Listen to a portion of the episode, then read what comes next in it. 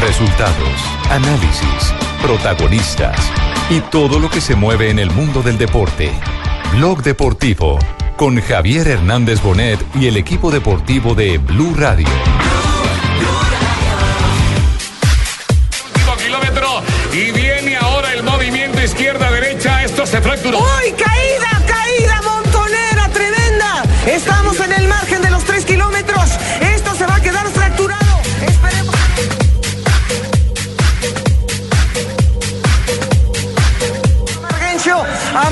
está ahí y creo que, que Quitel se quedó demasiado lejos. Va a tener otra oportunidad. Más adelante el equipo del Quick Step Floors. A ver si Stibar puede hacer algo que es el segundo hombre que viene a bordo.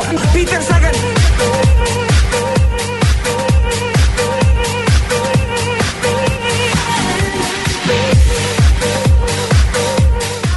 Se quedó todavía Cristóbal Arrueda de André Greipel.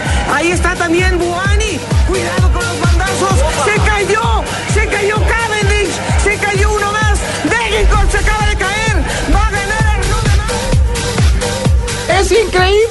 ¡Lo que estamos viendo! ¡Lo que vimos! ¡Se cayó!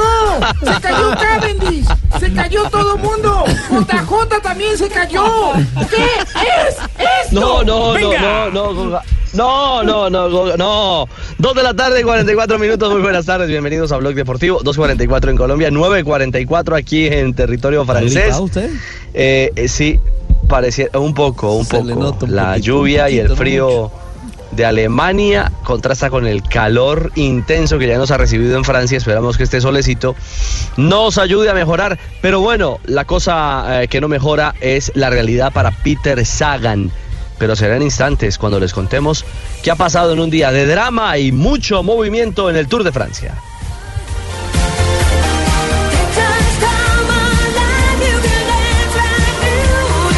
Que tu corredor eh, preferido gane 10 etapas eh, seguidas en el Tour eh, no es de todos los días, pero comer carne de cerdo sí. Come más carne, pero que sea de cerdo, la de todos los días, por Colombia, Fondo Nacional de la Porcicultura, presentando todas las noticias del Tour de Francia. Un Tour de Francia, Juanpa y oyentes, que hoy ha entregado un hecho que también se enmarca dentro de la historia, porque en los últimos 20 años, y me corregirá un experto como JJ Osorio, en los últimos 20 años tan solo tres corredores han sido expulsados por hechos violentos en la historia más reciente del Tour de Francia. es, y Pero- hace tres años, eh, tres expulsados por mala conducta. Y esto se veía venir en, en todo este proceso que estamos No, viendo. no, usted es un No, exagerado. No, no, no, no. son tres en los últimos tres años. Son Son tres con los el de hoy en últimos los 20. últimos 20 años. Pero ¿sabe una cosa, Jota? El de de veras, eh, con harina con harina de trigo haz de oros, rinde que da gusto. Vamos a hacer rendir las buenas noticias o las noticias de hoy en el Tour de Francia. Harina de trigo Haz de Oros presenta a los ciclistas que se destacan. No por muy buenas noticias o no por muy buenos actos, eh, J, un símbolo del Tour de los últimos años, de la última era, el cinco veces campeón de la camiseta verde, eh, de la camiseta por los puntos, el eslovaco Peter Sagan. ¿ah? El campeón del mundo, la camiseta arcoíris. Es que tiene además ese, ese Bicampeón, ingrediente ¿no? adicional. Bicampeón, campeón reinante. Le dieron a un peso pesado. La gran atracción del Tour por su cabellera, por su barba, Sí. por su manera de correr. Maniobra por, indebida. Por su condición técnica, por su manera de sprintar, por lo que representa para cualquier carrera del mundo tener a Sagan. Pero cuando se salta en el reglamento, cuando mete el codo, como lo hizo hoy, arriesgando la vida, no solo la de Cavendish, sino la de Dejenkol, que venía atrás, y la de los otros ciclistas que estaban Ben de ese lado del sprint. Claro, todos se vieron afectados. Boani tuvo que frenar y no pudo disputar el, el- el sprint en su tierra natal. ¿quién, quién cogió esa camiseta multicolor? Yo la quiero. ¿Usted quiere la multicolor? Ya sé que se imagina, ya sé que se imagina. a él no le quitan la camiseta arcoíris. la Él arcoíris- seguirá siendo el campeón Claro. del mundo, pero Ah, no ya. puede correr más en el Tour este año. Ay, qué pesar. El Pero fue una Mucho decisión pesar, eh. bien tomada, ¿no? por, por la gravedad de- de- del golpe, ¿no? Pero, pero no sé, eh, eh, lo que no entendí, eh, Ricardo, es que primero le meten 30 segundos de sanción y eso desató una oleada en redes sociales. No fue mi- mientras miraban el bar. Mientras miraban el bar, sí. Y, No. luego, y luego viene la otra sanción. Es que el problema fue que Peter Sagan vio la final de la Copa Confederaciones, entonces vio ese codazo de, de Jara y dijo, "Ah, aquí no pasa nada. Cuando, Solo ven, el- cuando ven el video no pasa nada. Solo amarilla. Eso no pasa sino en el fútbol. Mire Bueno, que no, les- sancionan les después de... pero Jota, mire que esa es una buena pregunta, porque aquí eh, evidentemente causó mucho asombro. Y la primera reacción entre los colegas, eh, los periodistas y los especialistas en el tema era, bueno, es que Sagan, por supuesto, un intocable. O sea, había molestia cuando los jueces salieron a indicar solamente que la sanción era de 30 segundos y que iba a la posición 115, no en la general, sino en la etapa. Es decir, donde entró el registro de los corredores hasta el 115 que no perdieron tiempo en, eh, en la jornada de hoy que terminó en, en, en Vittel, como usted lo decía, en la ciudad del agua, aquí en Francia, la ciudad de, eh, del- de otro especialista como, como Bouhanni, Bouhanni. Exactamente, eh, pero el tema pasa porque hubo movimientos inmediatos y movimientos inmediatos del Dimension Data.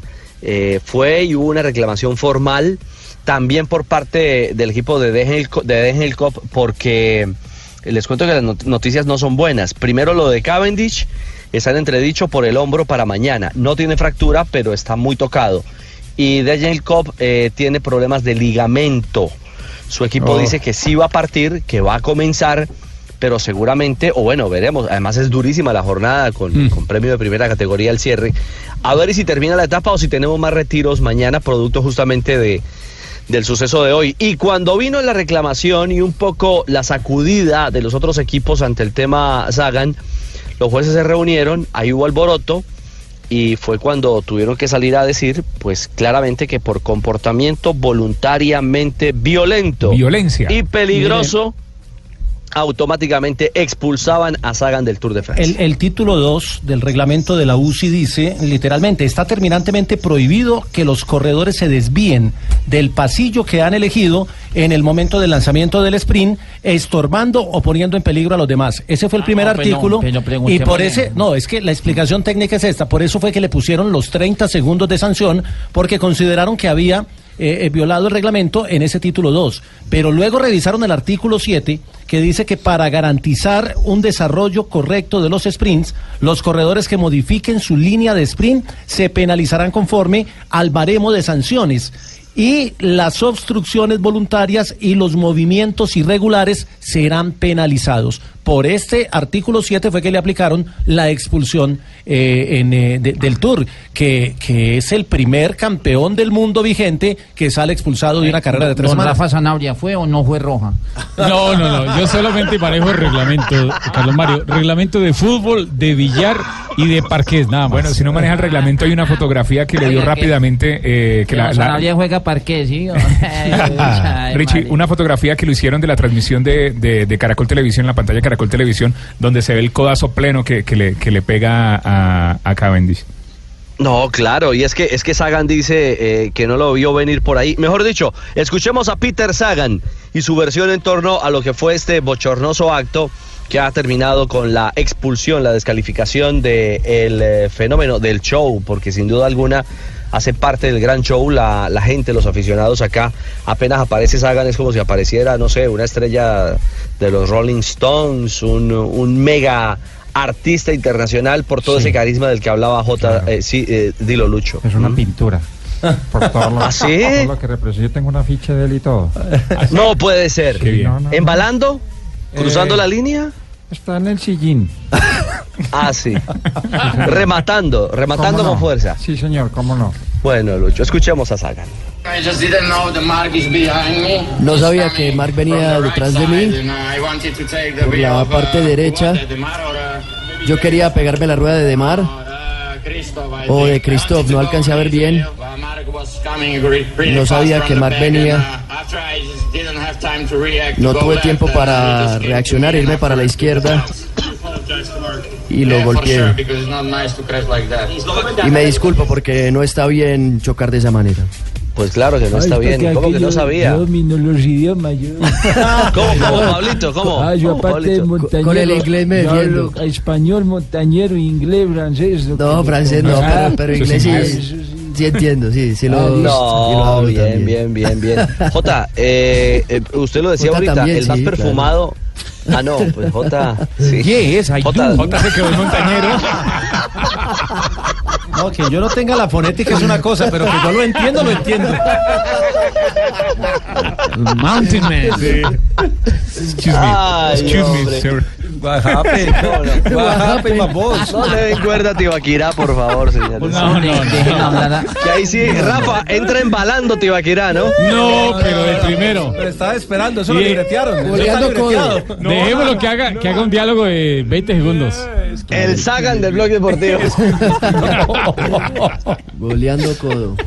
No, no, no. Eh, no, Jota, le quería preguntar para los oyentes, este es el más perfumado de los expulsados en los últimos 20 años, ¿no? De lo que hablábamos hace sí, unos sí. minutos. Sí, sí, sí, estaba mirando el, el- el tema del reglamento.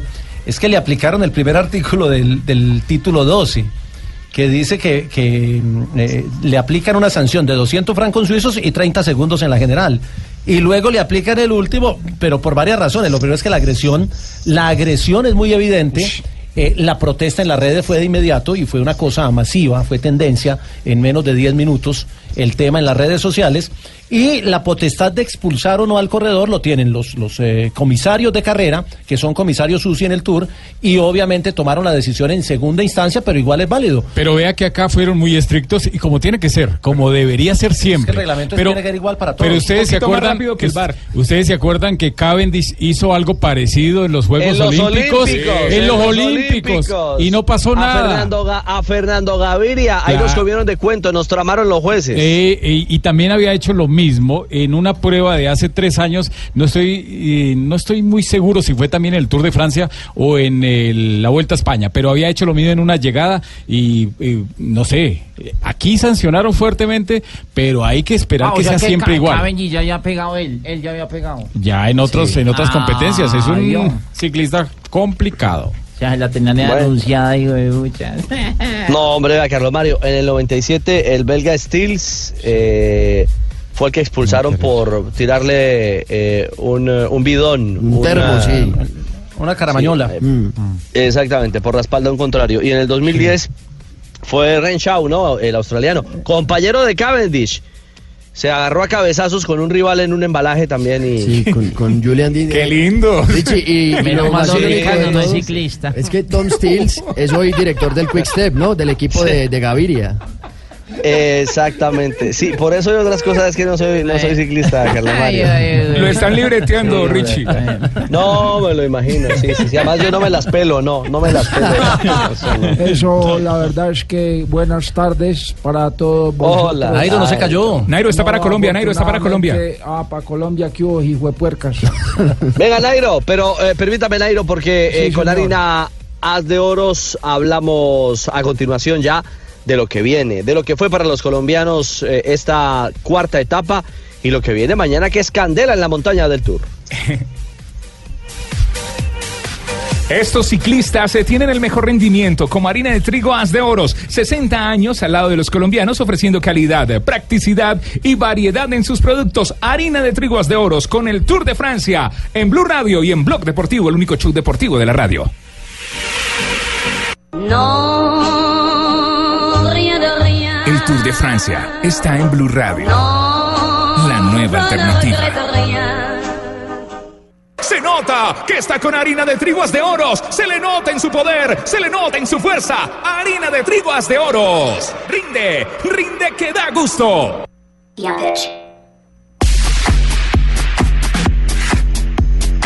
Nairo, Eh, sí, señor, dígame. Está contento usted, libró las caídas, No, ¿ah? afortunadamente lo que pasa es que no, a mí sí me han boleado codos, sino que como, como yo soy tan pequeñito, no me alcanza. No lo casan, no lo casan. Porque No no, me puede diga. sacar la- las, las patas de los pedales, o si no me agarraban era pata a mí también. No, no diga eso, no diga eso.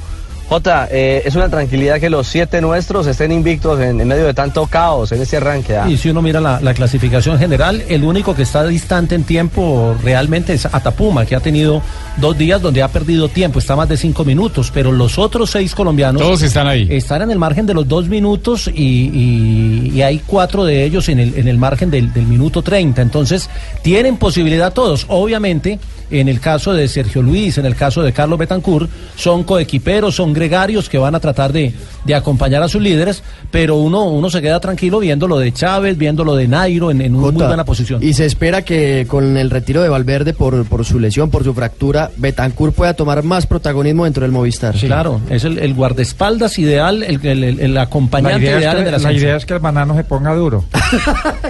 Claro, puro potasio, sí. Sí, sí, sí, claro. Bananito, Porque si no, pues si ya no está Valverde el banano, tiene que salir pues... Claro, ya sí le toca, sí. Muestre no, también claro. lo que tiene. Claro, Ese es banano se pone duro en estos días, póngale y verá. Bueno, bueno, Lucho. Escuchemos a Nairo hablando uh, de la tranquilidad de no haberse visto inmiscuido en las caídas. Bueno, muy bien, por fortuna. Hemos librado las caídas que han sido bastante duras y difíciles. Pero bueno, afortunadamente hemos librado bien. supuesto. precisamente en ese momento de las caídas, ¿cómo se manejó, cómo se controló eso para no que no se cayeran más corredores? Bueno, la habilidad que se tiene y el entrenamiento que, que se hace, ¿no? Y, y ya pues cada uno eh, mirar cómo se puede defender. nosotros Bueno. adelante y poder estar pendiente de todo lo que viene. Entonces, muchas gracias por la entrevista y saludos a mi mamá, a mi papá y a toda la gente, mis patrocinadores, Arroz el Cacique, Zanahoria. No, ya no, ya no, ya no volvieron los ciclistas. Es muy raro porque a- antiguamente sí le daban saludos absolutamente a todos. Yo recuerdo cochise, cochise, cochise, media entrevista saludaba. Y la otra era pa- pa- Todavía lo hace. pa los medios. Pero no, ya- ya no tanto. No, lo que pasa es que ya son equipos Oigan, de a- marca, a propósito, internacionales y demás.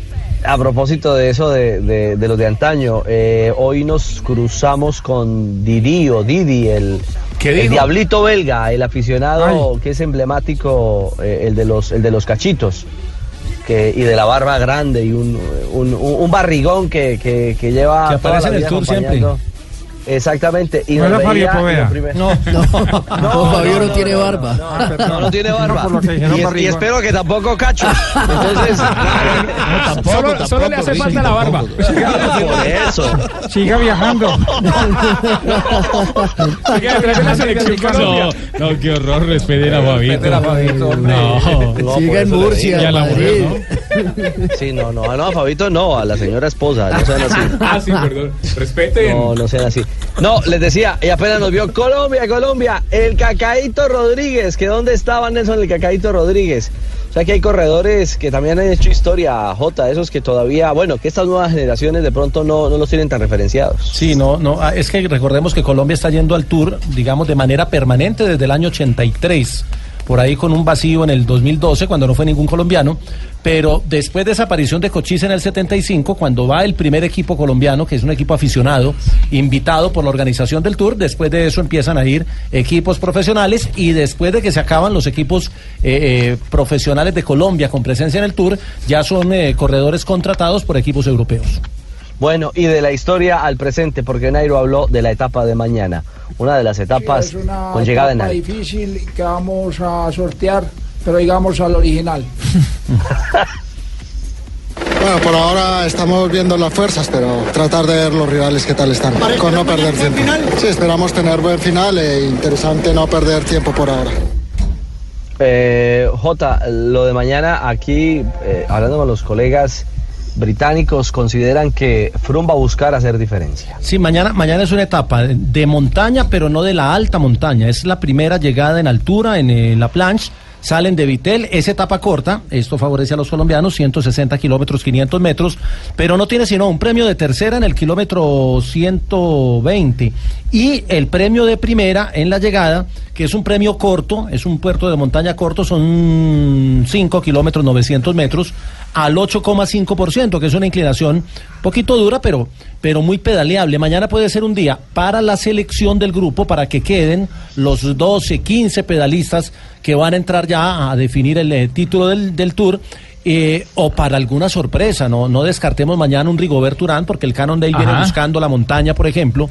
Viene, la- la- ha tenido la camiseta de la montaña los dos días con Finney y con. eh, ¿A qué horas arranca la transmisión en la pantalla de Caracol Pero Televisión? Jota, no, no es una, una etapa para atacar, ¿no? O sea, no, no. Mm, lo que pasa es que este Ay, tour está tan raro que va- sí. puede pasar cualquier cosa Depende, mañana. ¿no? Lo que lo que dice Mañana puede ser un día lleno de emociones. ¡Venga! Gracias. lo que dice lo que dice Ricardo. Puede ser un día para que Frun sorprenda o puede ser un día para que Frun se vea sorprendido. Cualquier cosa puede pasar Mm. mañana en esos 8 kilómetros de ascenso al final de la etapa. Pero podríamos, kilómetros. podríamos tener al final de la jornada a tres colombianos por ahí entre los 15 primeros. Sí, mañana se pueden acomodar, se puede acomodar Betancourt, se puede acomodar Nairo, que ya está, eh, en- digamos, en, en- en la parte alta, en la primera página de la, de la clasificación, o se puede acomodar eh, Rigoberto, Urán, el mismo Chávez. Chávez, hasta Henao. Pantano, hasta Pantano que tendrá mañana que acompañar a Contador, podría aparecer bien clasificado. Peter Sagan se acomodará en lo último del lote. Yo vi el codazo.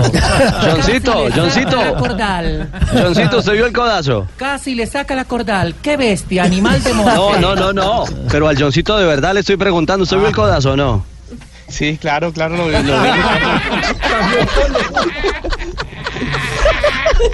Se llevaron al imitador.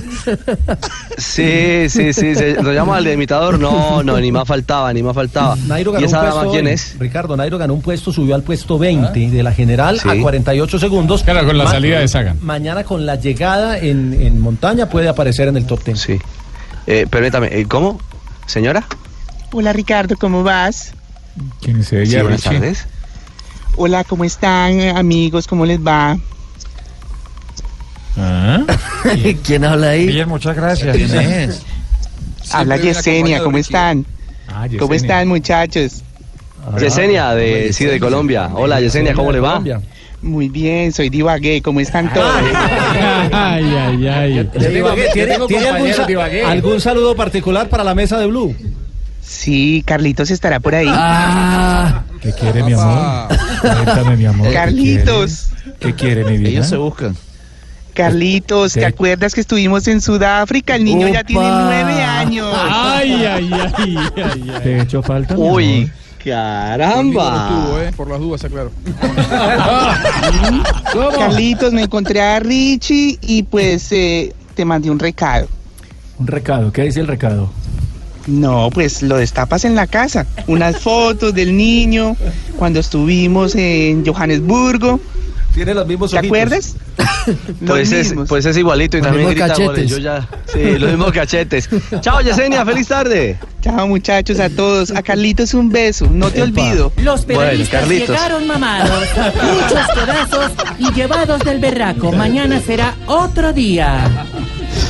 Bueno, señores, después de estos saludos, estos engrases y estas deudas por pagar, nos vamos a pausa. 3 de la tarde, 4 minutos, 10.04 en el Tour de Francia. Volvemos al Blog Deportivo. Estás escuchando Blog Deportivo.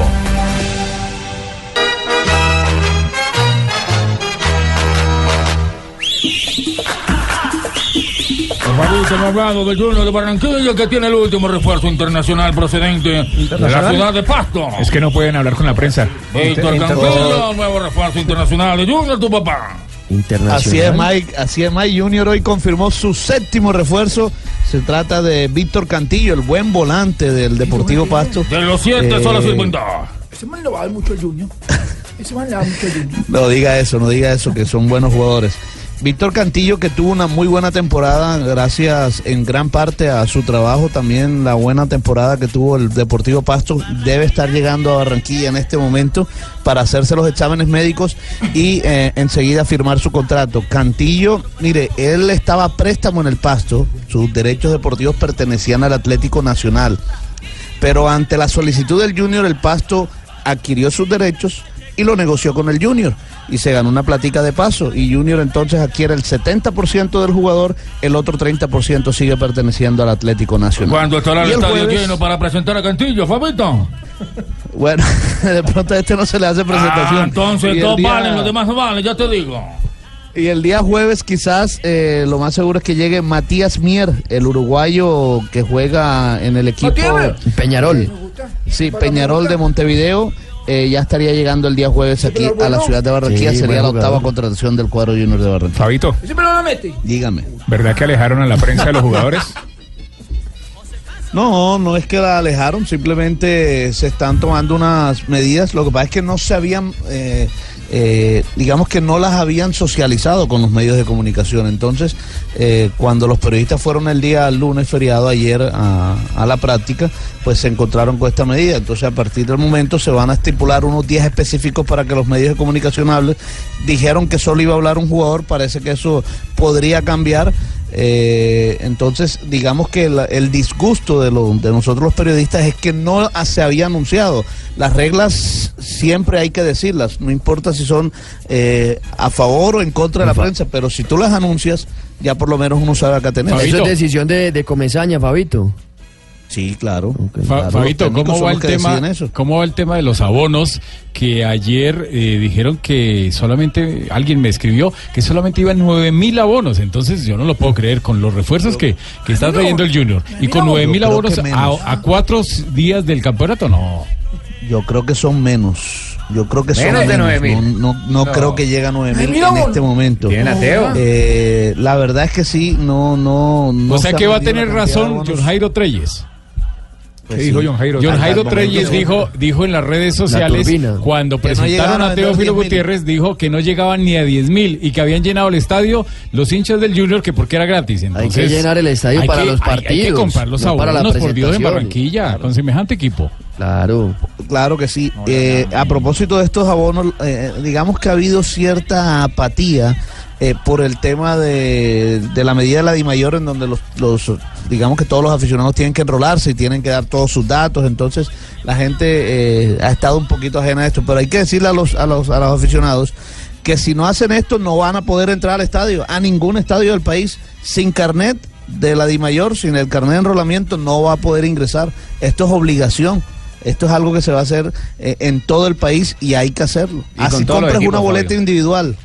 Y con todos los equipos. Fabito, ¿cómo es eso de la capitanía y que por ahí hay una discusión que si tiene que ser Teo, que tiene que continuar siendo Viera? No, ha habido, ha habido una polémica, ha habido una polémica, digamos que a nivel de medios, eh, eh, por el tema de quién debe ser el capitán del equipo, si Teófilo Gutiérrez o, Mario Sebastián Viera. Y eh, a nivel de medios, incluso acá locales, se ha hecho varias encuestas eh, en redes sociales para saber, mm, la gran mayoría de los aficionados quiere que Mario Sebastián Viera continúe siendo el capitán. Eh, Los dos son ídolos. en las encuestas, los dos son ídolos, los dos son ídolos. Van a haber dos equipo. cintillas en el terreno, una para Teo y otra para Viera. Qué bueno. Pero- o, o sea pero que este Usted cualquiera, Fabito. dígame. No, no Es se que pueden el, tema, el tema no es de cuál sea más ídolo, el tema de la capitanía Sí. es otra cosa. ¿no? Carácter, Liderazgo. liderazgo. Es de jerarquía, No, no, dentro, brazalete, jerarquía dentro del plantel, claro. Venga, o sea que si no, si no tienen el carnet, eh, no entran. No, no, eh, lo que es Fabito, Juanjo, eh, Fabito, Juanjo y JJ entran con el carnet de paseo. No, no, esto es a los estadios. Ese me lo esto es a los sacaron. estadios. Ah, A mí me lo sacaron. Me lo pidió JJ para renovarlo y nunca me, me lo devolvió. No, pero Bueno, se quedó viendo así. ¿Cómo? Se quedó sin tarjeta de, de viejero frecuente, no, hombre. A propósito de la, La capitanía, Julio Comesaña. A propósito de la capitanía, Julio Comesaña habló al respecto. Sí, ese es un tema interno este, que lo vamos a resolver. El capitán hoy es Viera este, y, eso lo vamos a resolver internamente. Tampoco creo que tenga. Tiene mucha incidencia en lo personal para un deportista, porque pucha, ser el capitán del equipo es un orgullo, es una satisfacción. Pero también trae unas consecuencias este, de mucha responsabilidad, de mucho compromiso. Entonces yo siempre digo, el capitán en la cancha está para eh, representar a su equipo ante la autoridad del partido que es el árbitro. Fuera de la cancha, el capitán por lo- muchas veces no es el mejor jugador del equipo, en muchos equipos, sino que es alguien que se ocupa de muchas cosas, que está pendiente, que tiene esa sensibilidad para resolver temas de vestuario. Teófilo Gutiérrez que dice que por supuesto le gustaría tener ese, ese orgullo de ser el capitán del equipo, también habla al respecto.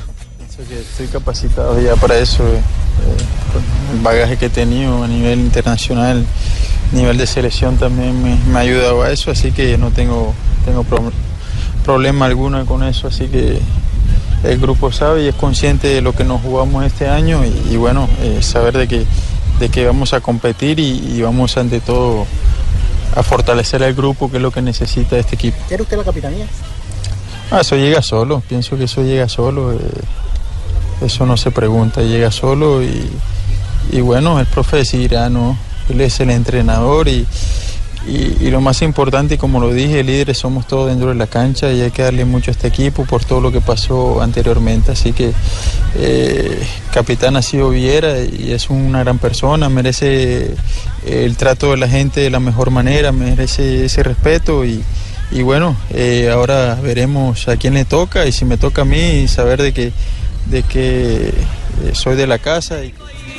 Me toca comprar un Bueno, vamos a ver qué decisión- que me den las cintillas de capitán. No, no.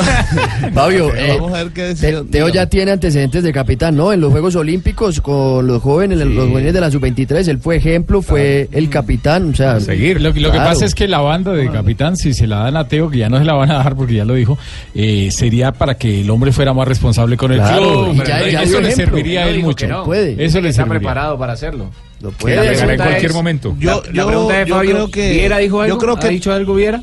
Sí, claro, él también dice que eh, tener la banda de capitán, es decir, nadie es más ni menos para tener la banda de capitán del Junior.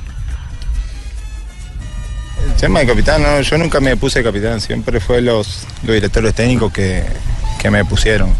Cuando vino el profe de Mendoza puso a Magnelli, yo no tengo ningún problema, siempre dije que una cinta no hace ni mejor ni peor a nadie. El, el que quiera el profe va a hacer, a mí no me quita el sueño, nunca me quitó todo el sueño. Y tampoco por ser capitán me pagaron más ni, ni nada por el estilo, así que eso es indiferente, la responsabilidad igualmente la tenemos todos, eh, teniendo la cinta o no teniendo, la responsabilidad es la misma y el deseo de ganar es el mismo. Rafa, ¿usted a quién le daría la, la- la cintilla de capitán? ¿Al arquero o como árbitro o a Teo? Yo se la A daría a Teo. de ¿Por campo. qué? Porque es que, eh, bueno, lo que siempre eh, hemos Bilardo- aquí con Javier, Bilardo, un- que es mejor un jugador de campo que un arquero. Claro. Aunque hay excepciones y todos recordamos Chilaver, lo que fue ejemplo. José Luis Chilaver, Chilaver, como Buffon capitán. también. Pero, y, y bueno, hay muchos arqueros. Córdoba pero, pero la banda de capitán es mejor para un jugador como Teo porque eso le da más confianza al jugador y hace que, el, digamos, sea más responsable y como que produce el efecto contrario. No es para que vaya a pelear, sino más bien para que sea un líder en la Y cancha Rafa, con sus compañeros, con el árbitro y con todo el mundo. Lo bueno de esto es que se saca, eh, que se- lo bueno que se Que se saca. de esto sacan es es del ciclismo, Junior va a tener dos líderes. Dos.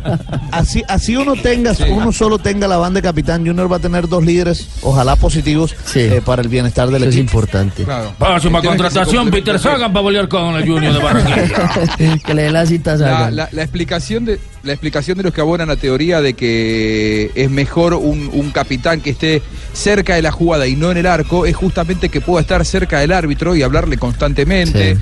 eh, no tener que correr 100 metros para Claro. alguna jugada. Muchas veces el capitán tiene que estar en el momento eh, indicado y al arquero el- ese momento indicado por ahí le queda 50, 60 metros y si sale corriendo 50, Lo 60 esperan con amarilla. cuando llega.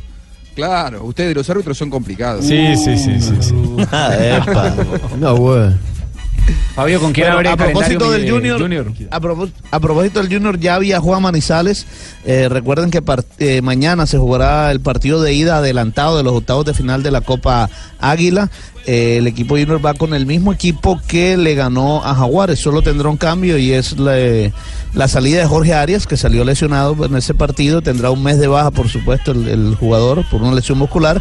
Y su reemplazo será Jonathan Alves. Adelantado porque tiene juego de Copa Sudamericana, ¿no? Frente al Deportivo Ah. Cali, que también adelantó su partido contra el Cúcuta. Que tendrá a Pitana como árbitro central, entre otras cosas. Junior La Equidad.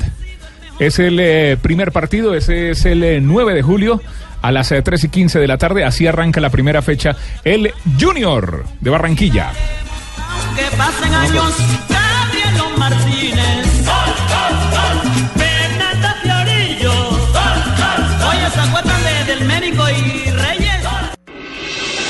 Estás escuchando Blog Deportivo.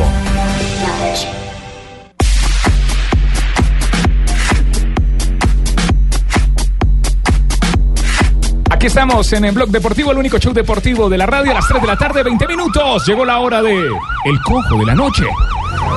Buenas tardes. Al parecer, el astro del fútbol mundial Diego Armando Maradona está de nuevo en el ojo del huracán. Todo por cuenta de su promiscuidad. Porque dicen que a una periodista rusa no le quiso acceder a los encantos de la pelusa y lo acosó y lo acusó de acoso sexual. Dicen los testigos que Maradona invitó a la mujer llamada Tetiska Nalgonzaska a su habitación con el pretexto de ofrecerle una entrevista. Y lo que le iba a dar era una dosis de seso casual. Seso casual. Habitantes del sector. Dicen que el pelusa anda por estos días un poco alebrestado y acumulado, lo que le produjo el acoso sobre la damisela para saber si le podía. si podía con la rusa. ¿Cómo? Si podía con la rusa. A ver si él. Pero otras versiones extraoficiales indican que la que se le ofreció fue ella, despojándose de su ropa e insinuándose al jugador argentino que ni corto ni perezoso pasaba saliva. De todas maneras, la policía, la KGB, el MI6, la policía militar y hasta James Bond investigan lo sucedido. Para Blue Radio, el cojo de la noche. Juanjo. Espere, espere, espere. Cojo, no se vaya. ¿Cómo, cómo se llama la implicada, Cojo? No, no. Ekaterina ¿Cómo se llama? Nalgonskaya. Ojo. Así no se llama Juanjo. No, ¿Cómo se llama, no, no, Juanjo? Una de las cosas que dice Ekaterina Nadolskaya. Por eso. Ah, lo mismo. Yo le digo Ekaterina. Espere, espere, espere, espere. ¿Cómo, cómo es la que usted dice? ¿Juanjo? La mía es Ekaterina Nadolskaya. Cojo, ¿cuál es la Ah, suya? suya. Tengo fuentes confiables que dicen que se llama Tetisca Nalgonzaska.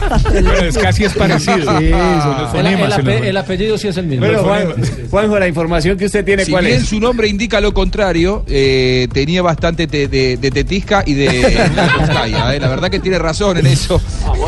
el, cojo, el cojo de la noche es una hermosa periodista rusa que trabaja para un portal eh, desde el año 2008, vive en San Petersburgo. Y, y ella fue a entrevistarlo a Maradona. eh, ella estaba oficialmente acreditada por FIFA. Fue al hotel donde se desarrollaba una fiesta de FIFA y se acercó a Maradona. Eh, Maradona, ustedes saben, cualquiera que se le acerca eh, lo invita, si le gusta, a que pase por su habitación.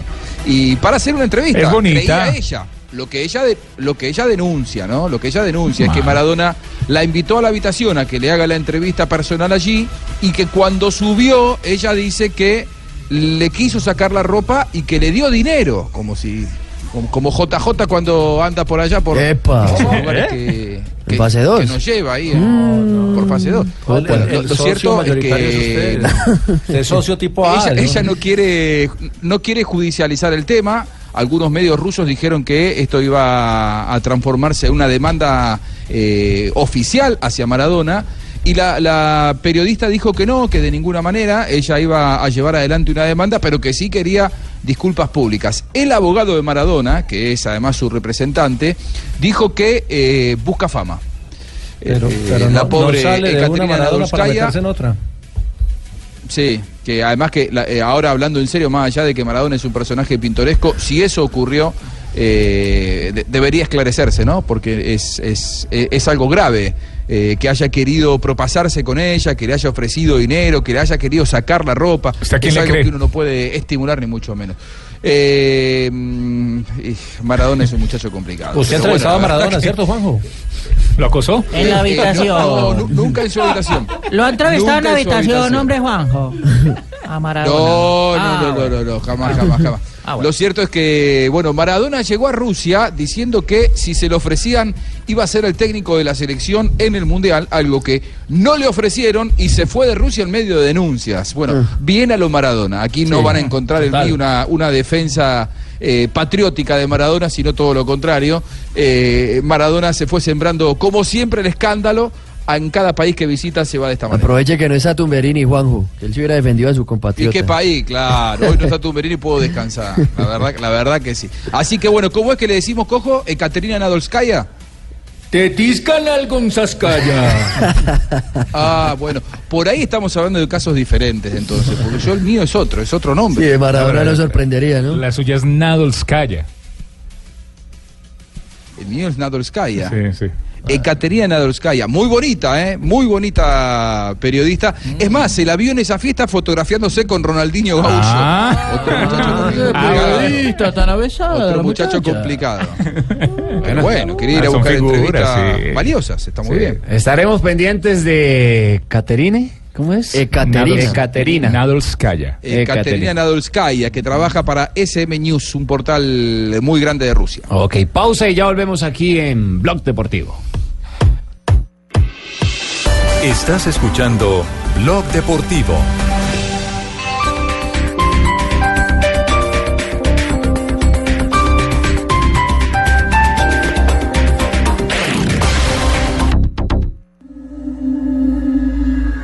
Sombras que nos atormentan y que son capaces de despertar de la más profunda oscuridad.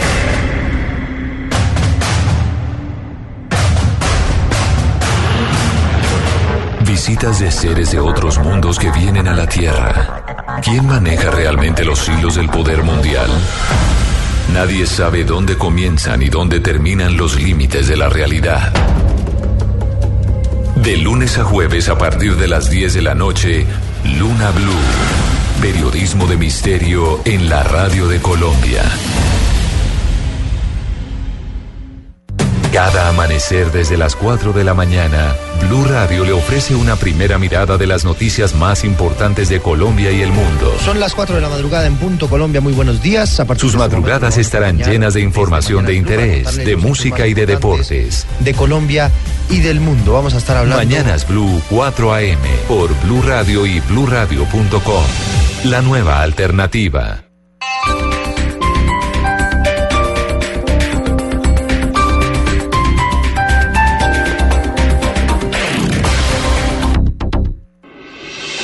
Estás escuchando Blog Deportivo. Son las 3 de la tarde, 27 minutos. Estamos en Blog Deportivo, el único show deportivo de la radio. Aquí están las frases. ¿Qué hacen noticia? Arrancamos con Casemiro, jugador del Real Madrid. Dijo, quiero que Cristiano se quede. No quiero enfrentarme al mejor. Pep Guardiola también habló, dijo, mientras esté Messi, el Barça será casi imbatible. Y esta la protagonizó Rafael Santos Borré. Mi idea es tener minutos para poder estar en el Mundial. Esta la dijo a José Pérez. Hubo clubes interesados que llamaron a la puerta a pesar del descenso. Todo pasa por algo. Aunque ahora tengo la cabeza en el Newcastle. Parece que el Barcelona lo buscaba. La siguiente frase. Juan. Osmar Hisper, es jugador alemán. ¿Quién? Osmar Hisper. Es jugador No, alemán. Hisper no. Hitzfeld. Hisfeld. Bueno, como sea. Llegó Pero mi- diga, pero diga. Llegó mi ruso. Pero diga, Muy buenas tardes. Muy buenas tardes. ¿Qué tal? Dijo, Klopp entrenará al Bayern algún día. Juan Pablo Hernández, Gol Caracol. Esta la voy a leer textualmente, ojo. Sir Alex Ferguson dice, Rayola es un cubo de mierda. Epa. Asegura Grosero. que le hace mal a sus representados, entre Epa. ellos Pogba y otros jugadores. Y habló el Cuchu Cambiaso, ex jugador de la selección argentina, fue compañero de Messi en la selección argentina. Señalaban a Messi por no cantar el himno cuando ya era un ídolo mundial, refiriéndose a la prensa argentina. Y Unai Emery, el director técnico del Paris Saint Germain, habló sobre la Champions y dijo, vamos a jugar para ganar, pero ganar la liga es lo más importante. Las frases que hacen noticia aquí en el Blog Deportivo, 3 de la tarde, 28 minutos. No, rien de rien. El Tour de Francia está en Blue Radio. La nueva alternativa. Esto fue lo mejor de Voz Populi. El lunes. Desde 1994, institucional Rock al Parque en Bogotá, Juan Cao. A esta hora hay unos rockeros que se presentan, escuchemos. Buenas tardes, mucho gusto Ricardo. Ah, gusto Jorge. Bueno, se acaban de presentar entre ellos. Eh, acá también estoy con un rockero, lo voy a entrevistar un poco. Amigo, ¿usted es rockero? Sí, señor. ¿Y a qué se dedica? Yo recojo rocas y vendo. Hay una expresión típica de Rock al Parque a esta hora que es el pogo. Voy a entrar al pogo a entrevistar a algunos de los muchachos. Amigo, buenas noches. Bueno, tengo un ojo morado. La situación que se vive hasta ahora. Recuerde que si usted está dentro de un pogo y cae al suelo y pasan por encima de su carita, pisándolo, tragando polvo, la gente no escucha por el rock al parque que hay bastante alto y usted grita, por favor, déjenme salir, déjenme salir. Y no lo dejan salir. Busque vías alternas. Lunes a viernes 4 a 7 de la noche. Estás escuchando Blog Deportivo.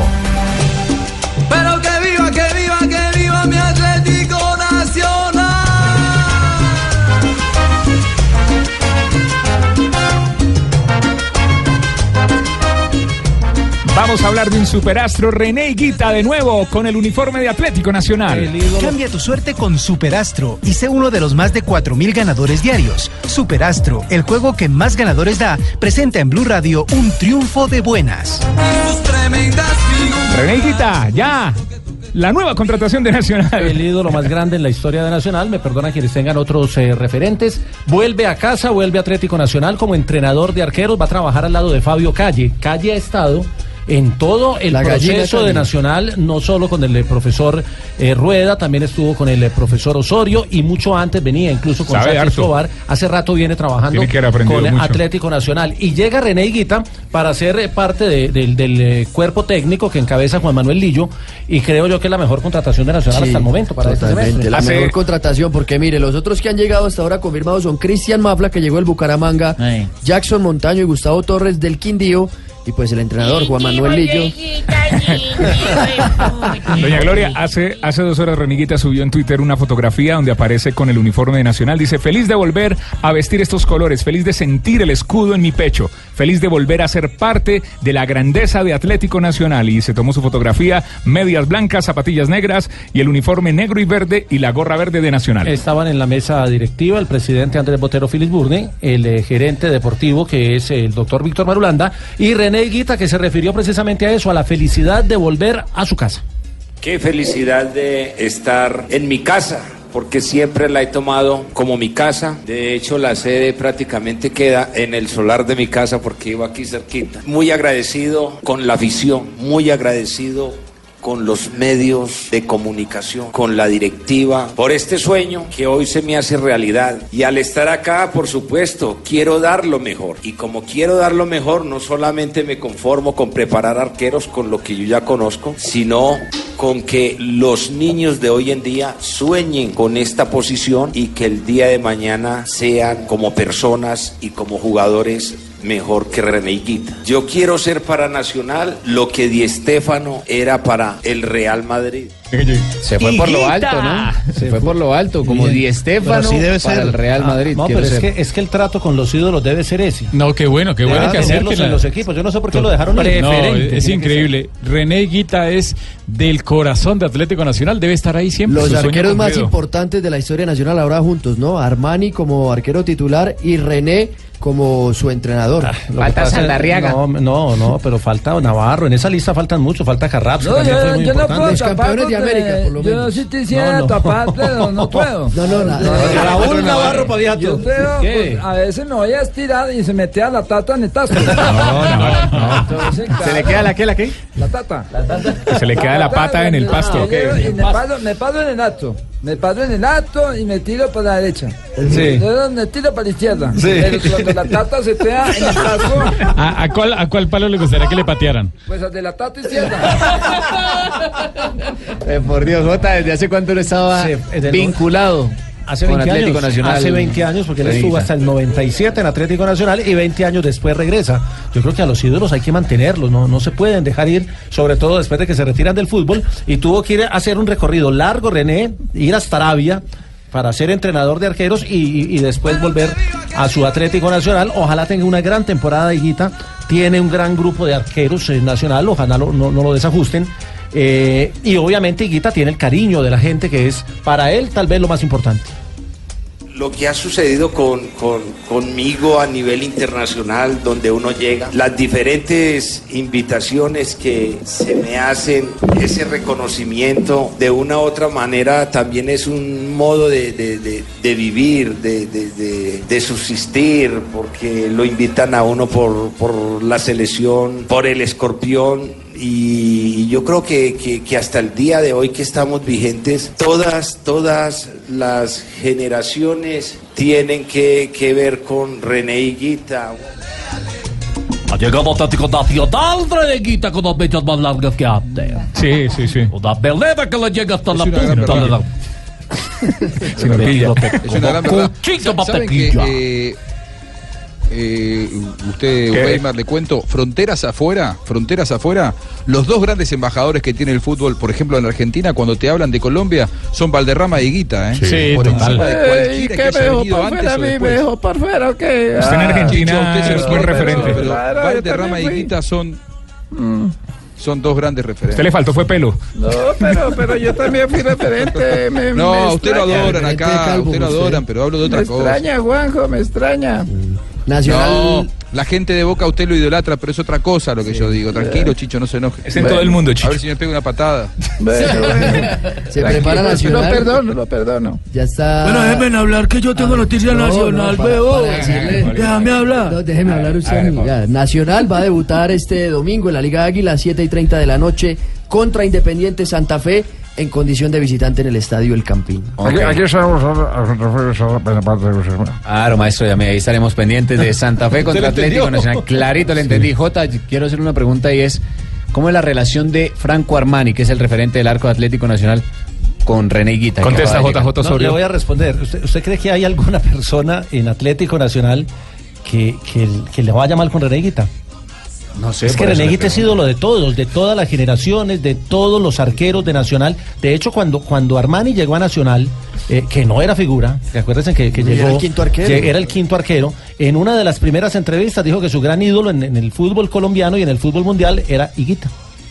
Entonces lo admira desde que, desde que estaba haciendo su proceso. Incluso Higuita se refirió a, a- a lo que va a hacer eh, como entrenador de arqueros y sobre todo con el caso Armani, que es eh, el arquero titular de Atlético Nacional. Yo no vengo a cambiar absolutamente nada, ni vengo a cambiar a nadie, ni, ni a Franco, ni a nadie, ni es mi estilo. Yo creo que todos tenemos un estilo tanto de vida como en el fútbol. Y a Franco le ha dado muy buenos resultados y viene Cristian y, y tenemos al mejor arquero, yo creo que del centro y de Sudamérica, ¿sí? Pidiendo pista pidiendo pista en ambas selecciones, en ambas selecciones, tanto en selección argentina como en selección Colombia, ¿sí? Acá todo el mundo habla y a Franco y le preguntan a la afición y qué buena opción sería Franco, ¿sí? Estar al lado de David Ospina. También Nacional tiene derechos de este muchacho Camilo Vargas que también tuve oportunidad de entrenarlo cuando estaba en selección juvenil, en la selección de James, en esa selección de, de- de- de- de- donde estaba creo que Soto también era el otro arquero del O sea que, que- que- que en ese puesto pues estamos muy pero muy tranquilos y es lo que se les dio a entender a ellos. Bueno, quedan como guardametas de Nacional hasta el momento Franco Armani. Camilo ya solucionó, ¿no? A pesar de las Camilo. especulaciones, se queda en Nacional Franco Armani hasta el momento, ¿no? Suplente Cristian Vargas y el tercero es Kevin Mier, un jugador sub-17. ¿Y Camilo? Camilo Vargas es un jugador al que en ese momento le están buscando equipo. No está, sí, todavía Hombre, está. nada que cala a Camilo Vargas en Atlético Nacional, ¿no? Además llegaría Nada a que ser le buscan el suplente y espacio. Camilo Vargas es Y Bonilla, Bonilla se fue a la equidad. Claro, se fue a la equidad. Bonilla, Bonilla se fue a la equidad, entonces Nacional, bueno, claro, no tiene sino compromiso local. Entonces, de Sí, pronto con pues el- y Solamente puede escribir 25 jugadores. No, no, y no, no. Rafa. No, Rafa, porque la norma de los 30 para los equipos que tienen torneo internacional aplica para del todo el año. año. Ok. Para todo el año, porque el los torneos quedaron de todo el Ah, año. ok, sí, Entonces, sí, sí, sí. Junior, Nacional, Águilas Doradas, Sí. todos tienen toda la- toda la razón. Pero, pero igual si y la razón, bajar y el la perfil de los razón, jugadores. No, y la razón de eso, Rafa, es sencilla. Tú no puedes contratar a un jugador Claro, por a seis meses. de año, hacerle un contrato nada más de seis meses, le Sí, hace el sí, contrato por el, todo el año. Claro, totalmente. Jota, y el caso de Mateo Zuribe, ¿se va, se queda? Pues lo que pasa es que ha tenido tanto tanta resistencia en, en la barra, en las redes sociales, en los aficionados, que el tema lo tienen ahí como en stand-by. Hay que esperar el fin de eso, ¿no? semana a ver si lo inscriben, tan Sí, bueno. pero, si juega. Porque si pero, no pero es un problema, es un problema para Atlético Nacional y para el jugador, porque Mateos, lo que tengo entendido es que no ha vuelto a sus entrenamientos, Sí, sí que están ir. muy molestos porque él se quiere ir y quiere, quiere presionar. Me imagino que es alguna recomendación de su manager. Hay tres jugadores con los que la situación no es clara. Mateus Uribe, Andrés Felipe Ibargüen y Elkin Blanco. Aún no hay, es incertidumbre, hay incertidumbre por lo que pueda pasar con ellos, si se quedan o si se van a otro Pero el de blanco es el panorama que está un poco más claro, por decirlo de está alguna más manera. afuera Eh, qué, qué bueno, el blanco, sí, el de blanco es el más Pero claro. por Lillo, no, qué pero por Lillo, qué ¿no? Claro, inteligencia. claro, está más afuera que adentro, pero podría ¿Quién? resultar quedándose. Ahora, pero- lo que pasó con Alejandro Bernal, por ejemplo. ¿Quién está más afuera que adentro? Pero a cinco días, Blanco. Lucho, a cinco días de comenzar la liga debería haber un poquito más de claridad. Sí, por supuesto, Cierto. y más refuerzos. Mi cambio está todo oscuro. Estás escuchando Blog Deportivo.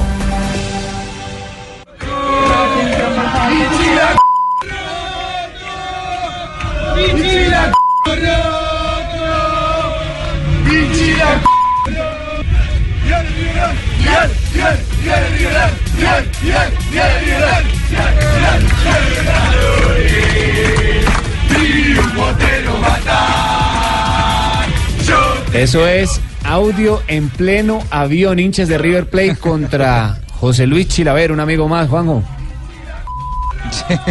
Eh, lo que pasa que, a ver, estaban todos juntos y eran muchos los hinchas de River que hoy se cruzaron en el mediodía de Buenos Aires, eh, llegando el mediodía de Buenos Aires, eh, en vuelo rumbo a Asunción del Paraguay para el partido esta noche de Copa Libertadores. ¿Por qué se la agarraron con Chilaver? Porque Chilaver dijo cosas como esta, hablando del doping de River. Esto fue dicho la semana pasada y hoy no se lo perdonaron los hinchas de River. Escuche.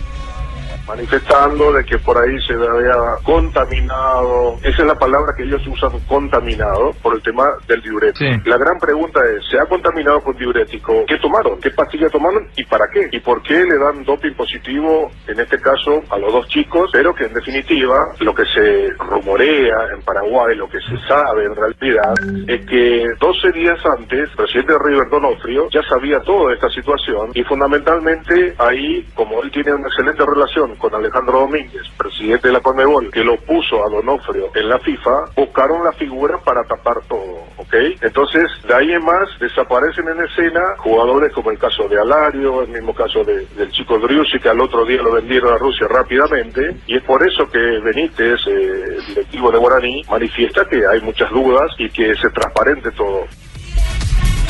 Estos Bueno, argentinos de River son terribles, Juanco. Es verdad, y bueno, hay muchas dudas en Paraguay con el presidente Juan Alberto Acosta ayer diciendo eh, que quería que le aclaren las situaciones. De hecho, ¿sabés que anoche, Tano, eh, hubo una, una cena de camaradería?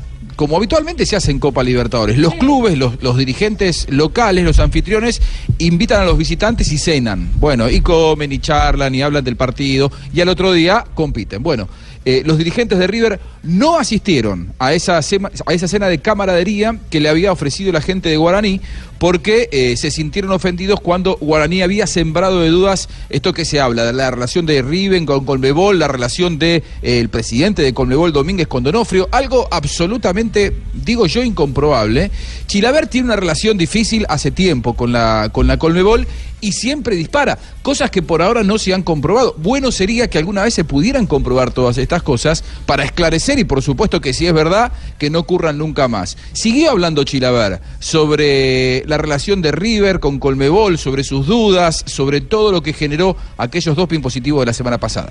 Tus colegas le hacen reportaje a Donato Villani. Sí, lo hicieron notas a Villani, sí, sí, siempre, siempre él, sí. Correcto. Donato Villani es miembro del- de la Conmebol, Sí. de la parte médica. Sí. Ok.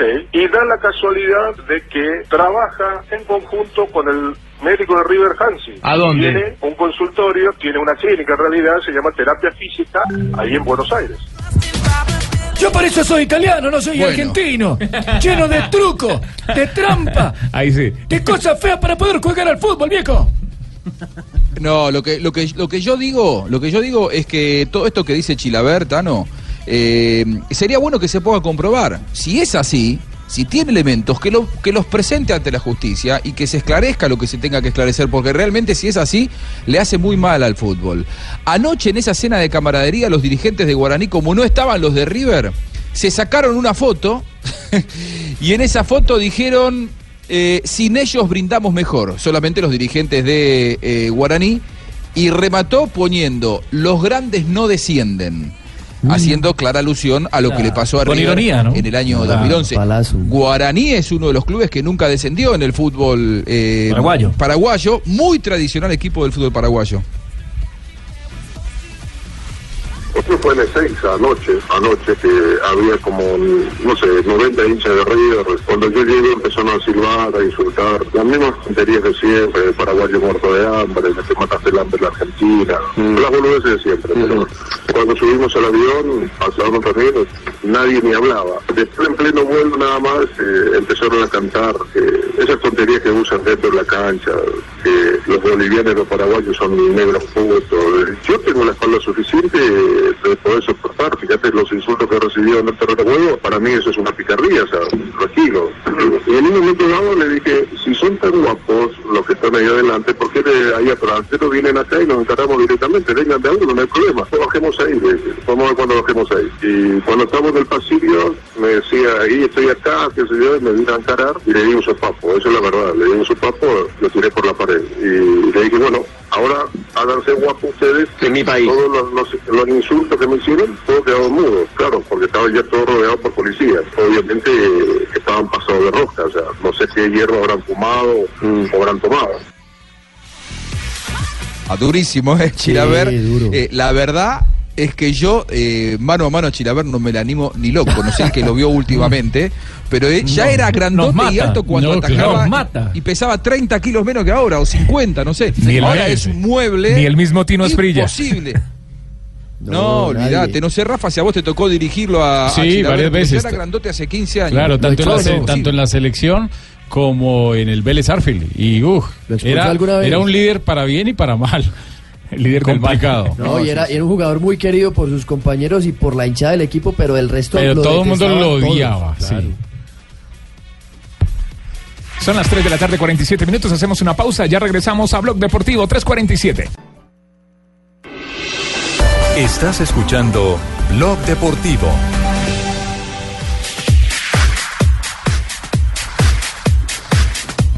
Y de nuevo Jorge Luis Pinto en la boca del huracán, de nuevo con la polémica, peleando. ¿Cómo así? ¿Fue para Argentina? Sí, no, no, no, señor. ¿Pero en la boca del huracán o en el ojo del huracán? Dígame, No, pues, porque- bien. Háblame pues poquito bien. O en la boca del lobo. El, hur- el huracán también tiene boca. porque la marca. Y acá hay huracanes con boca, Tiene ojo, boca todavía. Pero está en el ojo del huracán. Vuelva y empiece, vuelva y empiece. otra vez, Tiene- otra vez. tiene- Cinco, cuatro, tres. Uno, dos, tres. Otra Ya. vez, Pon la música, la música otra vez. Estás escuchando Blog Deportivo. Y Jorge Luis Pinto de nuevo en la boca y en el ojo del huracán. Riverita perder una P. ¿Por qué? ¿Por qué la polémica con Jorge Luis Pinto? Le ha, le ha renunciado un jugador a la selección de Honduras y tiene conflicto con la prensa de ese país. No lo quieren al estratega. Le ha pasado mucho a Jorge Luis Pinto últimamente en Costa Rica, incluso donde hizo una gran actuación en el Mundial de Brasil. Y con los periodistas y la gente de Honduras ha peleado mucho últimamente. Temperamento no le ayuda. Pues Exactamente. vea, escuchen esto que fue en una entrevista con un medio local en Honduras. Este es el proceso más accidentado de los colombianos que hemos tenido en Honduras con el señor Jorge Luis Pinto con respecto a los jugadores que deciden ellos en qué momento estar o no estar en la selección. También para que nos aclare acá sobre el, eh, el régimen de disciplina que usted establece. Es cierto que usted le decomisa los teléfonos celulares a los futbolistas y que los supervisa hasta las 4 o 5 de la mañana en las habitaciones, porque incluso le preguntaron a algunos jugadores y quedó un poco la duda y lo mejor sería que usted lo pudiera explicar aquí.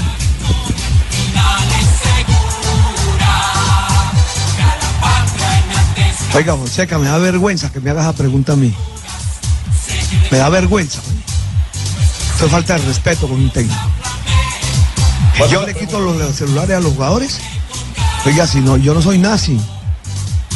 Oiga, me, respéteme, por favor. O que yo voy a las 4 de la mañana a visitar a los jugadores. Decime, si, por favor, me dice quién le dijo y si no pasa por mentiroso. Le preguntó a los jugadores. Ante la opinión del Aquí país. le preguntamos a los jugadores. Me dice quién le dijo. Le Si no pasa por mentiroso. No, por eso usted, Oiga. no le estamos preguntando a usted. Toquemos esos Para temas, que usted lo favor. conteste. O sea, si Oiga, es cierto oiga. eso, que usted le, le decomisa porque No, no, si eso no, es una eso no es una suya, que pregunta la de un vamos a periodista entender. porque tiene que confrontarla con los jugadores. No, pero yo lo pregunto sí. de frente. O sea, si tuviera, si tuviera Oiga, enfrente también se lo preguntaría, oiga, porque oiga, es, lo que se, no que circula. una pregunta de esas. No, yo, tengo, yo, No, puedo, yo soy el periodista, no. usted es el no entrevistado. puedo. yo le puedo preguntar lo que considera que debo preguntar. Aquí está hablando con. Yo soy el periodista. Bueno, oiga, mira. aquí está hablando con. Yo, yo soy periodista graduado, con- yo no soy, yo no soy Aquí- empírico, gracias a Dios. Déjame hablar. Déjeme hablar. Ok, le escucho. Exactamente le iba a decir la respuesta. Yo soy un hombre de universidad, de Yo cultura. también, gracias a Dios. He estudiado en las tres mejores universidades del mundo en deporte. La de Alemania, la de Brasil y la de Colombia. Entonces yo no llego a eso. El que le dijo, por favor, es un mentiroso. Óigalo bien. El que le dijo es un gran mentiroso. Y es un irrespetuoso. Esos temas no son para tocar en un nivel de un, de un, de un programa como este. Eso es Difícil. Duro. Difícil el temperamento del profesor José Luis Pinto y es- difícil Claro, ya entiendo por qué dijo a la boca del prensa huracán. y difícil pero- a la prensa. Él- sí, pero, pero bueno, lo que pasa es que él siempre ha tenido esa fama, ¿no? De que eh, cela mucho a los jugadores eh, en cuanto a su comportamiento, en cuanto a que de noche no se le escapen. Entonces, digamos que de pronto no lo está haciendo ahora, pero que sí Si lo, ha ¿está hecho. mal? ¿Cómo? ¿Está tan mal si lo hace? A mí me parece que no está tan mal si lo hiciera, ¿no? Ah, pero es que ahora los jugadores se molestan. Eh, Usted se imagina que le quiten los Bueno, celulares, eso a un profesional no, ya. en una categoría inferior, Sí, sí, ¿quién fue? Pero- Eh, sí. ¿Qui- ¿Quién fue el, el técnico de España? ¿No fue del Bosque en la previa de Sudáfrica 2010 que le sacó los celulares? Y le dijo, muchachos, cuando estamos comiendo los celulares afuera, porque quiero que ustedes se miren y hablen entre ustedes. Ah, eh, es- a veces es un poco difícil, pero la verdad que las nuevas generaciones, hay, hay veces que, no sé si está tan mal, ¿eh? hay, hay muchos técnicos que lo hacen. Lo que pasa es que me parece que cuando la prensa te empieza a dar y son despiadados con vos, te castigan por cualquier cosa. Pero no sé si es el primero que lo hace. El, pro- el problema, el problema de Pinto es que se sale más fácil de casillas cuando los resultados no le están acompañando. Claro, por ahí se enoja. Claro, porque en este momento está por fuera de la clasificación en, en Centroamérica, porque está México. Clasificación al Mundial de Rusia. México tiene 14 puntos, Costa Rica 11 y Estados Unidos 8, son los tres que van directos. Y al repechaje iría Panamá con 7 y está por fuera Honduras con 5. Todo y esto sucede en la víspera de la Copa Oro, ¿no? Que es un torneo en el que también eh, es muy importante para, para, la Para los CONCACAF, centroamericanos. Exactamente. Y ahí Pinto tiene la obligación de destacarse porque además de lo que dice Jota, pues que está por fuera del Mundial en ese momento, pues no le puede ir mal también en ese torneo. Él tiene un jugador que le renunció a la selección, ¿no, Pablo? Carlo Cosli, que es uno de los históricos de, de la selección de Honduras, de los jugadores más importantes del plantel, renunció y habló además sobre el profesor Jorge Luis Pinto. Hay que tener que exigirle más al entrenador, porque ya lleva prácticamente tres años, eh, cuatro puntos, dice el hombre. Y es verdad, ¿no? Sabemos que tres años ya es, es mucho tiempo para no sacar a flote un- una selección. eh, un, grupo que ya prácticamente viene ya conocido en todo sentido y, y no es posible que tengamos cuatro puntos en la eliminatoria. ¿no? complaciente en la federación con el técnico, crees tú? Sí, pues sí, creo que hubo cambio de generación de, de, de, de cuerpo de ahí, de, de- sí, en la, en la federación, cambio de, de directivo, cambio de jugadores, y eso no, no le vino bien a nada a la selección. No le vino bien, se le empezó a dividir el plantel a Jorge Luis Pinto. Y recuerden el séptimo día, este fin de semana. Tendremos si los huracanes tienen ojo o boca. Esperen el especial, el séptimo día. Eso está bien. ¿Lo puedo hacer yo, Manuel? ¿El especial? Con Jonathan Sachin. Esa vaina, eso me gusta. Los Muchas gracias. huracanes tienen ojo o boca. De la boca del huracán. Los colombianos son como mi café.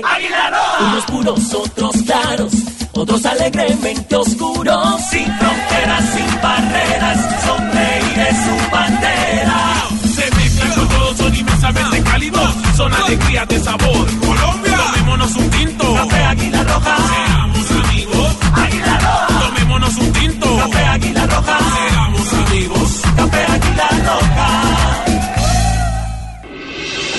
Estás escuchando Blog Deportivo.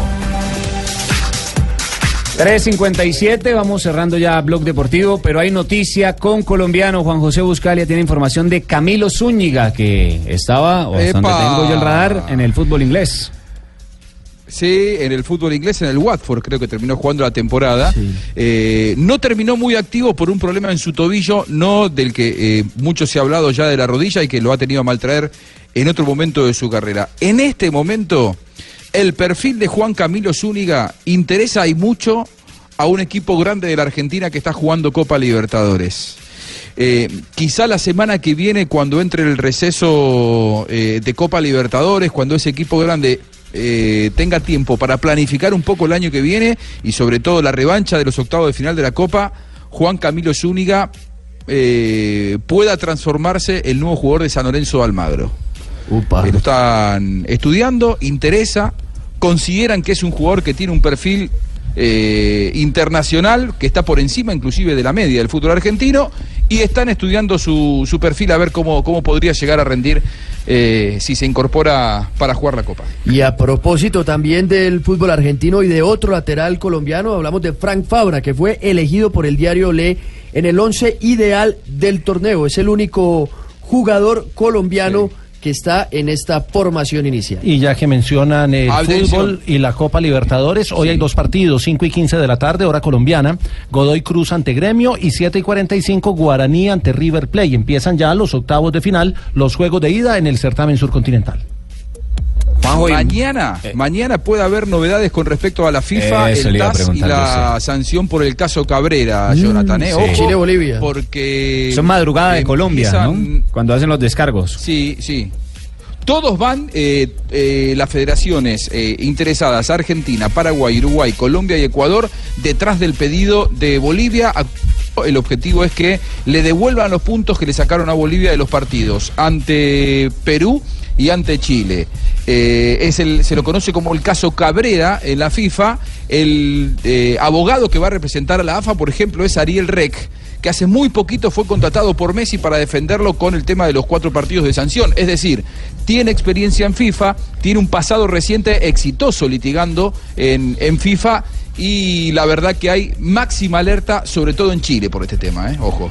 Bueno, y Miguel Ángel Gil, el eh, hijo del dueño del Atlético de Madrid, eh, declarará como testigo en el caso Falcao, que será el próximo 20 de septiembre. Esta fue una noticia exclusiva hoy de COPE. Eh, recordemos que Falcao, eh, el caso Falcao es una investigación de un presunto fraude fiscal de 5,6 millones de euros del exjugador del Atlético. Hola, soy. Falcao y quiero decirles a todos ustedes que estén tranquilos que vamos a salir bien de esta porque yo soy una persona totalmente honesta y transparente. Muy bien. De eso no tenemos duda, Falcao. Hola, ya viene la negrita, ya viene la negrita, pero Fabio Poveda, información del béisbol, Fabito, antes de que venga la negrita. Así es, se dieron a conocer los rosters de los equipos que van a estar en el Juego de Estrellas el próximo 11 de julio, partido que se va a jugar este año en el Marlins Park de Miami, los equipos de la Liga Americana y la Liga Nacional. No aparecen ninguno de los colombianos, de nuestros colombianos en las grandes ligas. El que sí va a estar es el domingo, el día, unos días antes del Juego de Estrellas, eh, es Edgar Rentería. Como manager del equipo de Futuras Estrellas,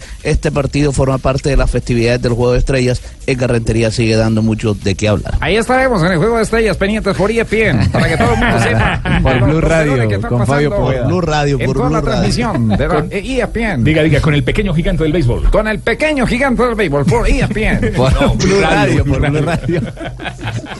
Hola, negrita. Aquí estoy. Negrita, triste. ¿Por qué? Porque no trajo entrevista hoy. Oiga, sí, negrita, nos está quedando mal. Es que usted me avisó muy tarde. ¿Le pagan, ¿Le, le pagan igual, negrita? Te digo, no te ¿A a qué hora la llamé? A ver, según usted. El cumplimiento este me llamó a las 12 del día. Yo estaba, yo estaba esperando la entrevista suya con Sagan. Sí, Imagínese, Me llama a las 12 del día el huevilívido este. No, ¿Y qué? Jonathan. ¿Cómo le ocurre ese Si que hay yo- negrita, me puedes apoyar hoy, pero como la... No, yo- Apóyeme hoy, hágame el favor. Negrita. Siga usted con la efemérides, por favor. ¿Cómo habla él? ¿Cómo es? ¿Cómo es? Mira que el huevón no vino hoy. Así habla él. Así habla él. A ver si... A ver si me colabora. Negrita, pues, negrita, haga, hágale la, la efeméride, hágame el favor. Se le salió, hágame la bebé. Era un día como hoy. ¿Qué pasó un día como hoy? Un día como hoy nació Alfredo Di Stéfano, uno de los grandes jugadores ¿Hace del cuánto? Real Madrid, Pasó por Colombia, ¿En qué Millonarios. En 1962. 1962, Alfredo y Estefano. Gran estrella del Real Madrid. ¿Dónde nació Negrita? Cuénteme. No puede ¿Dónde ser. nació? No me da. ¿Y Estefano el 62? Yo no creo, yo creo que ya estaba jugando No, fútbol. en el 62. No. Yo creo Ay, que... me mal En el, la ses- en el 62 ya había jugado Millonarios. Yo sí, yo sí creo, esa es la época del dorado, negrita. Mejor siga ¿Qué con la siguiente negrita? ¿Qué está En leyendo? 1999. 1926, negrita. Ah, Sí, ¿sí bueno. vio? Yo sí creo, le iba Ah, corriendo que el calendario. invirtió- a los dos. Lo jugó combinado. Ahora, cogió las dos, Lo jugó combinado. las dos últimas, Jonathan. El, el productor está jugando chance. No, no, no, pero eso no es del Estaba productor. armando ahí la lotería. Ah, es que está viendo mal. No, no vaya a boletearme ahí. Bien, pues. Esa, esa no es del productor, se lo aseguro. Bien En pueda, negrita. 1999, Martín Palermo erró tres penaltis contra Colombia en juego disputado por la Copa América. Sí, frente a Calderito. Partido en Luque. A Miguel Calero, sí. Uno Ese- lo tapó, el otro pegó en el palo y el otro lo botó. Ese fue también el partido de Johnny Montaño, ¿no? Con... Sí, señor. Y Sí. Congo marcó un gol. Que ahí era la gran revelación Johnny del Montaño. Y en el 2009 Rodrigo Palacio jugaba su último partido con Boca, disputado 195 partidos. Jugó Jugaba su último la partido joya. en un día como hoy. Y marcó 82 goles y ganó 8 títulos. Bueno, pues, buenas Ahí, cifras. Gracias, ma- Negrita. Despíala, despíala, espere, espere, despíala ahí. Y un día como hoy era gol de Yepes. Y un día Sí, como hoy era gol de Yepes. Ah, sí. Despíala ahí a la negrita, por favor. Negrita, muchas Como usted quiera, pero despídala. Despídala como el productor. La espero mañana. Voy ahí. Le, le- le- le- le- le da bien las fechas. Oiga, negrita, ¿y no, hubo- no hubo chiste hoy? ¿No? ¿Qué En pasó? un día, en un día como hoy le dijo Ah, el bueno. niño al papá. Le dijo, papá JJ, venga. Era paisa, era paisa.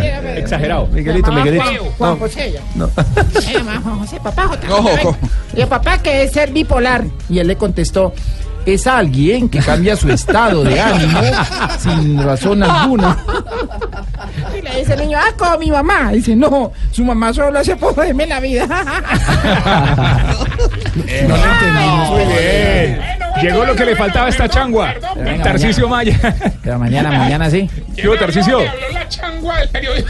¿Qué hubo? Una figura literaria, hombre, pa. Tibaquira, hermano. Venga al micrófono, Tarsi. Pégese al micrófono, hombre. Está hablando por el micrófono, no por el celular. Tarcicio. Venga, hable por este. Tarcicio. Ahora Hola. A ver, Tarcicio, ¿qué tiene? Hola, ahí, ahí. Hola, muchachos.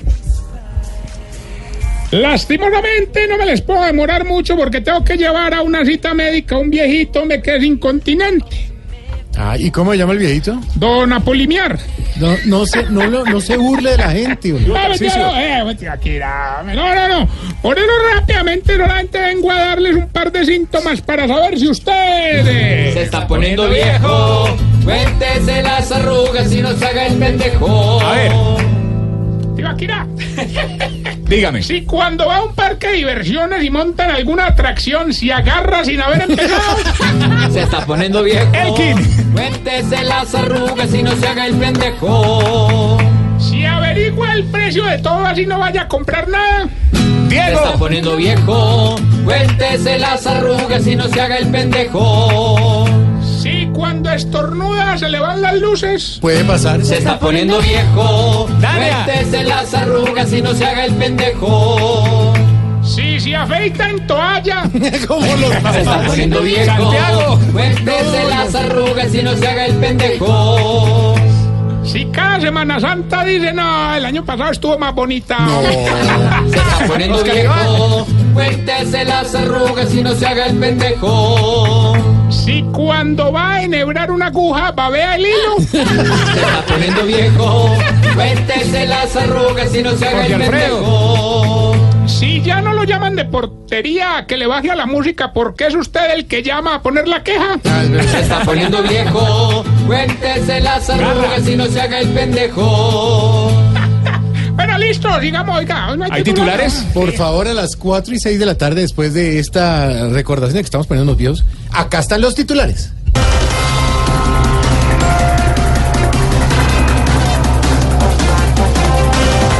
Por fin, el exministro Juan Carlos Pinzón le respondió al presidente Santos. Dijo que no tenía interés en buscar enfrentamientos y que los acuerdos de paz con las FARC pudieron haberse hecho mejor.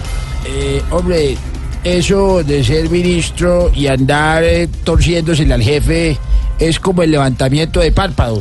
¿Cómo? Eh, solo se me ve bonito a mí. No creo.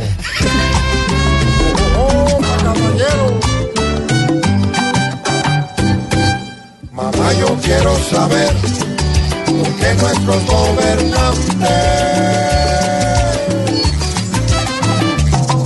se van torciendo galantes para buscar el poder, siendo que más adelante vuelven amiguitos ser.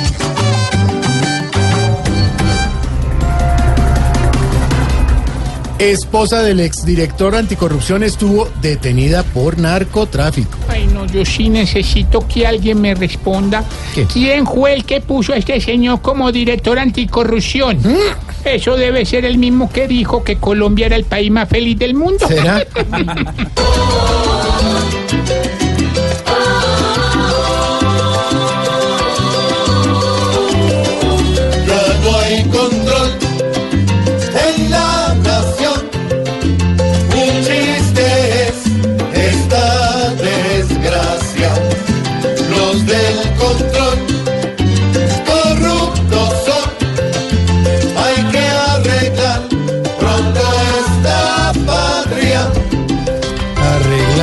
patria, sí señor.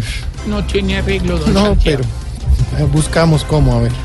Iván Márquez escribió un trino en el que dice que la salud de Timochenko está, comillas, todo bien, todo bien. Claro, pero que a la próxima lo hospitalicen en una EPS y verá que ahí sí va a estar todo mal, todo mal. yo creo.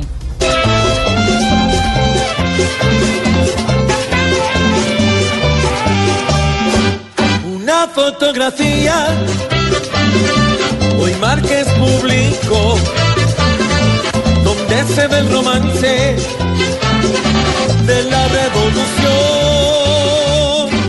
Para las enfermedades que sufra este señor, tendrá un trato más digno que el de mi población.